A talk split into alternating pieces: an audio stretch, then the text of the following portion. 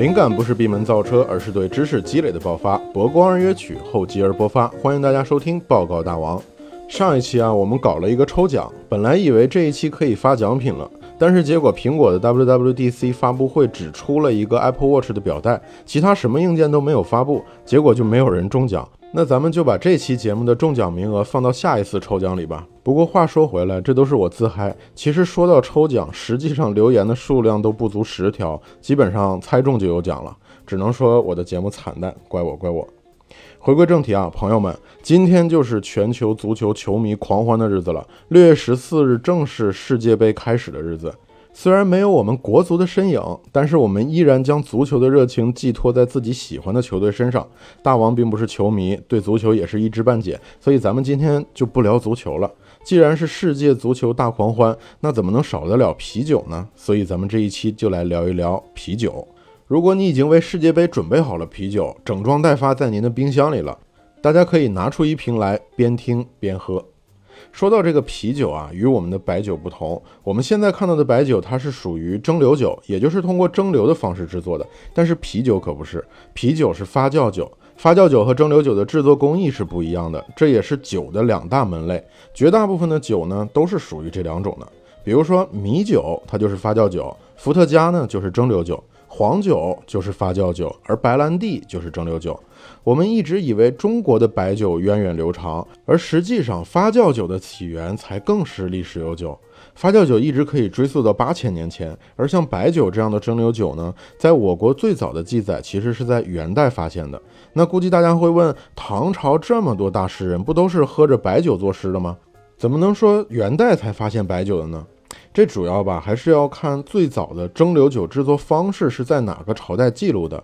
而最早的蒸馏酒做法的记载，就是在元朝《本草纲目》里发现的，里面具体描述了蒸馏酒的做法。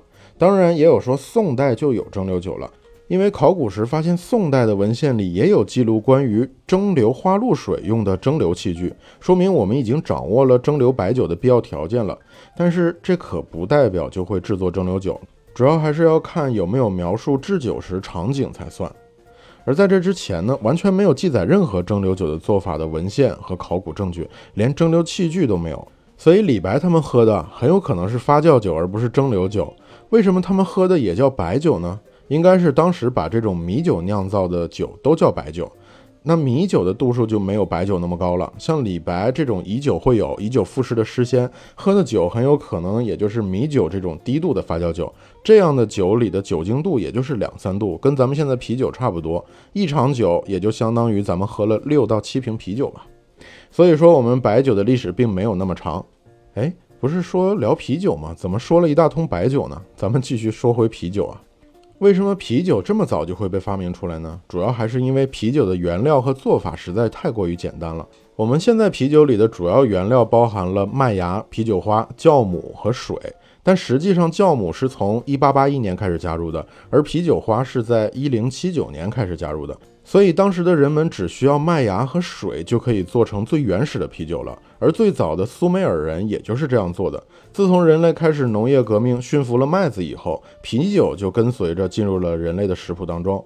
但那时的麦子的产量还不高，其中小麦啊是主要解决温饱的问题的，而大麦处理起来就比较困难了，因为大麦成熟后不会自动脱壳，代班质也不多，吃起来的口感也并不是很好，所以大麦经常会有富余。而大麦泡水这个组合也实在是太容易实现了。当人们喝到这种水的时候，就会发现泡了大麦的水有一些甜，而且喝了之后呢，会有一点兴奋的感觉。慢慢，这样的原始的啤酒就成了人们消遣的饮料了。那时候的啤酒不像现在啊，有大量的泡沫，但是却跟现在啤酒的液体的颜色差不多，属于那种金黄色的。但是主要还是归功于大麦。如果是小麦的话，酿制的啤酒就不会是这种金黄色通透的液体了。用小麦酿造的啤酒呢，就会呈现出云状浑浊的液体，看起来不那么通透。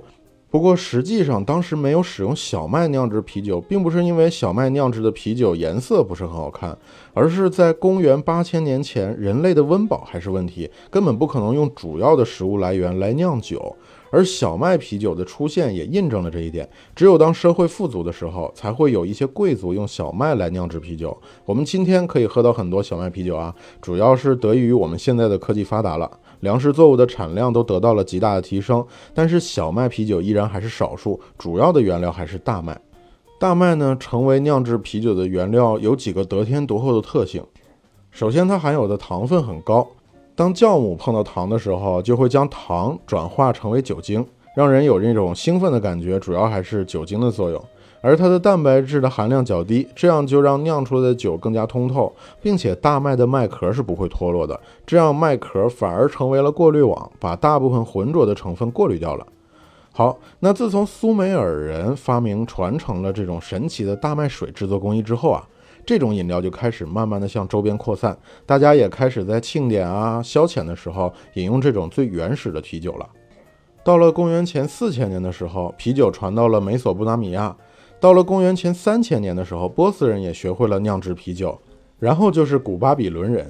在这几千年的传承当中啊，啤酒的类型也在逐渐增多。大家除了掌握大麦当原料来酿造啤酒。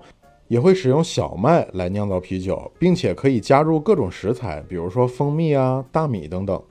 哎，这酒里还有加入蜂蜜的，那肯定很甜。很多女生会觉得啤酒很难喝、很苦，而且又臭，带了蜂蜜的啤酒肯定会好一点。不过还真别说，如果让你喝当时的啤酒，可能你还真没有像现在一样一大口灌下去那么爽，因为当时的啤酒酿造没有过滤的工序。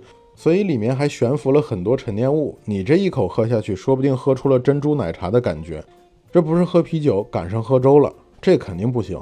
之后苏美尔人就发现桔杆这个东西中间是中空的，用这个放到啤酒里面，然后吸着喝，还能过滤，这个效果挺好的，喝起来更爽。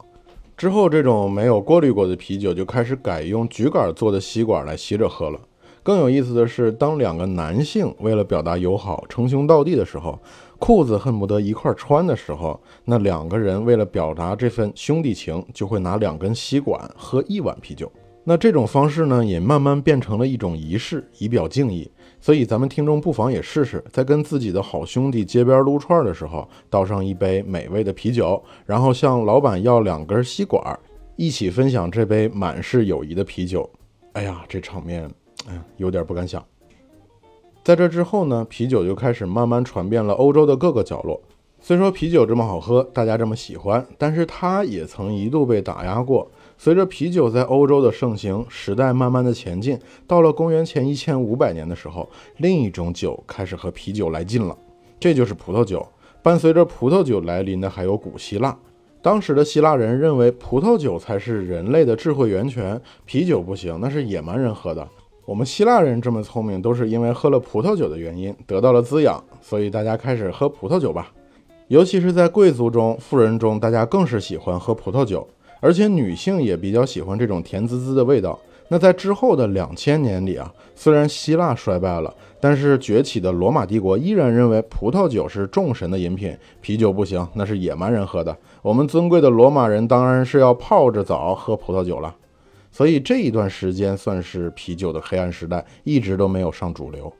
其实时至今日，葡萄酒也依然象征着高端高档，而啤酒是大家在消遣和派对时候饮用的。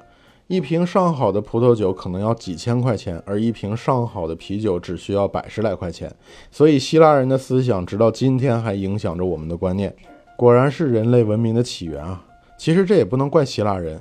啤酒的原料大麦和葡萄酒的原料葡萄比起来，确实便宜了不少。而且葡萄酒的酿造工艺也更为复杂，物以稀为贵嘛。葡萄算是当时比较紧俏的食物，浪费这么好的食物来酿酒，自然要比大麦贵得多。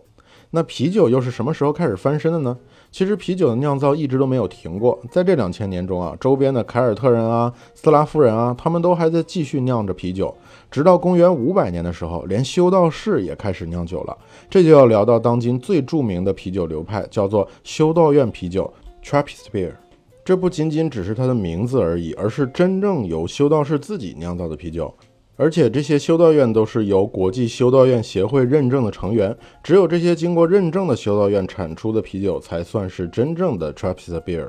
当然，公元五百年的时候，修道士酿酒还不是主流，说到这里，不太了解啤酒的人可能会有一个疑问啊：修道士能喝啤酒吗？按照我们正常人的理解，像僧人、修道士什么这种教派人员都是有清规戒律的，喝酒当然是不行了。直到四百多年前，一六六四年开始，修道院的戒律突然放宽了。其实也不是因为别的，原因很简单，是因为这个时期正好缺少食物，而修道士酿造的啤酒是富含高营养成分的。这些啤酒是用来在斋戒日充饥时使用的，而且他们酿造的剩余的啤酒还可以卖出去。在这之后，欧洲大大小小的修道院都开始酿造自己的修道院啤酒。自此，只要是修道院酿造的啤酒，大家就会买账，就会喜欢。为啥呢？这主要还是因为修道院酿造的啤酒是需要在斋戒日充饥使用的。所以需要啤酒里面有很多营养的成分，那就要加入各种不同的材料，还要保证口感，这也就形成了各种不同的风味。大家喝到这么好喝的啤酒，当然是喜欢的啦。不过现在你是喝不到当时修道院酿造的啤酒了，这是因为我们人类经历了两次世界大战，导致绝大多数的修道院都已经不复存在了，酿酒的配方也跟着一起失传了。直到今天，只有十一家修道院是符合酿造修道院啤酒资格的。其中有六家在比利时，两家在荷兰、澳大利亚、美国和意大利各有一家。这也是为啥总说比利时啤酒好喝，主要还是因为这个。那除了比利时啤酒，其实我们也听过德国啤酒啊。德国不也是啤酒之国吗？那怎么德国没有修道院啤酒呢？的确，德国啤酒这个名头啊，或者说德国黑啤啊什么的，咱们中国人当然是耳熟能详了。那他们的啤酒又为什么这么出名呢？那咱们在下期节目当中给大家讲解。好，这期节目就是这样。喜欢报告大王的朋友，请记得点击一下关注。咱们下期再见，拜拜。